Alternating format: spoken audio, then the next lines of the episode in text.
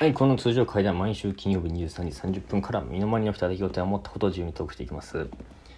いやー、前回まで2回に分かれちゃいましたけども、過去の、まあ、哲学者が、まあ、幸せについて考えたことっていうのをこう僕なりにこう考えながらお話しいたしましたと。うん、まだね、聞いてない人はそちらを聞いてからに、えーしてね、それぞれこう10回ずつ聞いてくださいね。復習を込めて。まあねあの前回話してましたけれども僕がね一番支持してるのは何かというところをまずお話しすると、えまあ全員ではあるんですけど中でも僕が印象に残ったのはセネカ。セネカさん。セネカさんおめでとうございます。セネカさんおめでとうございます。何年前の人かもしれないですけどまあその何がいいかっていうとその統制の所在を内部に置くっていう考え方です。その幸せの価値基準を自分の中に置きましょう。外に置いちゃいけません。っていうところですね。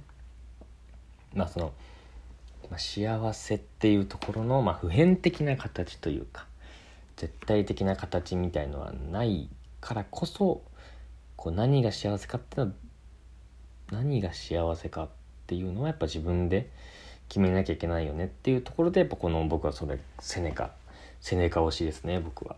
うん、だからまあ結論だその僕の中での幸せの定義っていうのは自分自身の中で幸せを決める。要は自分自身が幸せと感じている状態を作れればそれが幸せだと。僕はそれですね。僕の名言というか後世に残したい言葉としてはこれですね。自分自身が幸せと感じていればそれが幸せですよ。これですね。是非ねなんか石とかにこう刻んで何千年か後にちょっと発見できるようにちょっと誰かねやっていただきたいなと いうとこですけども。えー、まあなんでね、まあ、今回はその僕の考えに入ってきますよ、まあ、なんでそう考えるんですかっていうところをちょっとねお話ししていこうかなと。思います。いやね大好評で前回からのちょっと評判がすごくてちょっとねもうもうちょっとなんかもうアプリも何もう落ち落ちそうというかもうなんか全然なんかもう人気すぎてみたいな反響ありすぎてみたいなところなんですけど まあなんでねそう考えるかっていうのをちょっとお話ししますと。だ言ったら今回からちょっと本編ですよ。入りますけどまあそのなんでそう考えるかっていうとまあそのちょっと言いましたけどまあ、結局はそのその人がその人の人生をどう感じているかっていうのが一番重要かだからというとこですね。まあもう根拠としては、うん。まあ、だから自分で幸せと感じてられればおそれでいいと。僕はそれでいいかなと。思いますよ。うん。まあ例えばなんかこう何身近な友達とかさこう SNS とかよくあるじゃない。なんかインスタグラムとかもそうですよ。こうちょっとこう、まあ、自慢じゃないですけどもこう海行きました。海はちょっとしょぼいか。何？こう何？なんかちょっといいの出てこないな。そういうのやってなさすぎて。なんかそのタワーマンションの屋上で、えー優雅なご飯を食べましたとかさ。ちょっと弱い？そんなことない。とかそういうちょっと自慢というかね。自慢をこう見ちゃったりするじゃないですか。そうですね。SNS とか。身近な友達とかね。そのネットで見かけた人っていうのを見てまあこの人うわ俺より幸せじゃん。俺なんてこいつより全然幸せじゃないわ。とか決めつけてでまあプラスに考えるとこの人俺より幸せだな。よしじゃあ俺はそれを超えてやろうとかって言ってさ。まあそういう場合考えてみてください。こういう人結構多いと思うのよ。わ、こいついいな。俺もこれやりたいなとか。こいついいな。俺、あいつこれやってるのに俺全然これやってないわ。とか。うん。で、もし、仮にね、その人を超えたとしましょう。タワーマンションの屋上で飯食ってました。で、もっといいタワーマンションの屋上で自分が飯食いましたと。ね。で、あ、よし、こいつより幸せだってなったとしても、どうせ、どうせね、またその、さっき言ってたやつは他の自慢をやってるだろうしどうせなんかその人がやってないとしても他のもっとすごい人が今度は何？フェラーリ乗ってます。バーンみたいな。フェラーリ買いましたとかって言ってるの見てあまた俺はまだ全然幸せじゃないわ。とかって言ってさ。要は何？もし超えたとしても他の幸せな人を見つけてその幸せを超えたと思ってもどうせまた次の幸せそうな人が見つかるんだよ。絶対。俺絶対そう。うん。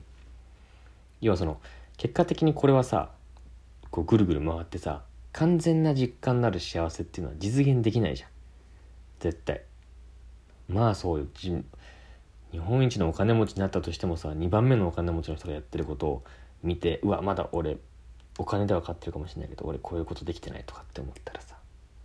そういうことですよだからその幸せの価値基準はこう自分の中に置きましょうっていうね。うん。てかそもそもねその人の幸せを超えたっていうのを決める自決めるのも自分じゃないですか。そもそも。ね。だから だからねそこをそもそも人と比べてる必要ってあんまないというか意味ないんですよ。そもそも負けてるとかもないし超えたとかっていうのも別にはっきりないじゃないですか。超えたって自分が感じた瞬間が幸せだとしたらそこだけをずっと切り取ればいい話なんですよ。その人を超えたっていう実感だけを。でそれ全体を全部その価値尺度を全部外部に置いちゃってるからさ。この人はどうこうとかっていうのをずっと見ちゃう。見続けちゃうのね。うん。だからその見続けちゃうとさっき言ったようにこうまたその人が他のことやってああいいなとか。違う人がこれやってああいいなっていうその連鎖から抜けられないのよ。その自分が絶対的な幸せっていうのを感じない限り人と比べて幸せ人と比べた幸せを追っかけてる限りねその連鎖から抜けられないうん。でここから僕が言いたいことで逆にその今の自分に満足して今の俺幸せだって感じてられればそれだけで幸せな状態だと僕は思うんですよ。うん、それこそ僕は、えー、平屋。平屋が悪いとかじゃないですよもちろん。平屋もめちゃめちゃいいと思うけど平屋一番低い。平屋の中でももう一番低いとこに住んでる僕。あの子はあの人は、えー、タワーマンションの屋上に最上階に住んでると。でさっき言った風に外部に幸せの価値基準を置いてるとあああの人いいなってなっちゃうんですけど幸せの価値基準を内部に自分自身にやると誰がタワーマンションの屋上に住んでるか関係ないんですよ。自分が平屋に住んでてこの平屋最高幸せっていう感じでられればもう OK なのよ。仮にそのタワーマンションのやつらがさ降りてきてさ下に平屋のとこ来てさ「あお前平屋じゃねえか」とかさ「俺タワーマンションだからいいでしょ」とかって言っても関係ないのよ。自分が幸せって感じてられれば周り関係ないうん。いやだってさタワーマンションの屋上の人とか一回置いといて平屋に住んでてである程度自分のやりたいことをやってて幸せですって感じてる人に対していやお前幸せじゃないだろって言えないじゃないですか。言えないというか言う権利もないしあ幸せなんだろうなって思うじゃないですか。そういうことなんですよ。別にその人が何言おうと何を思うと関係ないんですよ。うん。だからある意味ね、まあ、よくちっちゃいこと言うちっちゃい頃に言われたその人は人うちはうち。あれはねある意味その本質だよねその幸せの。うん。たけし君はたけし君でしょ。うちはうちっつって。えたけし君ゲーム持っててずるいっつって。え俺もゲーム欲しい。いやたけし君はたけし君。うちはうちでしょ。これよくあるあるだと思うんですけど。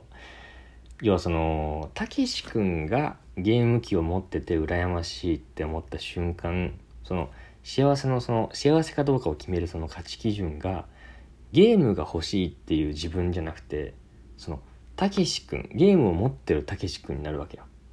ゲームを持ってるたけし君の基準で幸せかどうかを測ってるの自分の自分がどうかじゃなくて。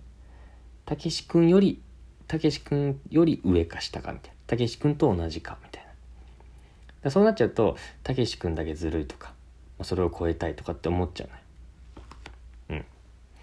だからそのこれね結構しょうがないと思っててまあ同情の余地はあるのよ。このみんながやっぱ結構こう考えがちなのはね、まあ、小学校の時からさテストを受けさせられて何点あの子は何点僕は何点もっと頑張んなきゃとかって言われるじゃないですか。何々君は何点と何点取ってたよあなた何点だからもっと勉強しなさいとかって人とこう比べられ続けたからこそこう幸せの価値基準を自分自身に置くっていうのが結構難しいと思うんだよ。小学生の時からこうずっと比べられてきたしね。うん。ずっとさ例えばまあ俺の高校はなかったと思うけど高校のテストとか期末テストとか全部その学内に張り出されたりとかさする学校もあるっていうしね。もう権下じゃないですか。人より上か下かっていうところ ああいつあいつより下だってなるじゃないですか。そういうのが転じてあいつより幸せかどうかあいつより上かどうかっていうのを考えてるような僕は気がしていてそれってやっぱもったいないよね。その自分が幸せかどうかだけでいいんだもん。自分が勉強に満足してるかどうかだけでいいし自分が勉強に対してどれぐらいやるかっていうのも決めるのも自分自身だし、うん。まあ、今勉強に例えましたけど、うん、まあちょっと今回はね ちょっと時間が ないのでこれぐらいになるんですけど、まあ、ちょっとねもう少し具体的な話をちょっと次回ねするんですけど、まあ、要は幸せの価値基準は自分自身に置くこと。自分自身が幸せだと感じている状態を作れればそれが幸せですよっていうのが僕の考え方ですよっていう話でした。ちょっとこうなんか宗教チックみたいな感じでもらってるんですけどそんなことはないんでね、えー、安心してね、えー、次回も切ってくださいね。はい、はい、じゃあまた次回。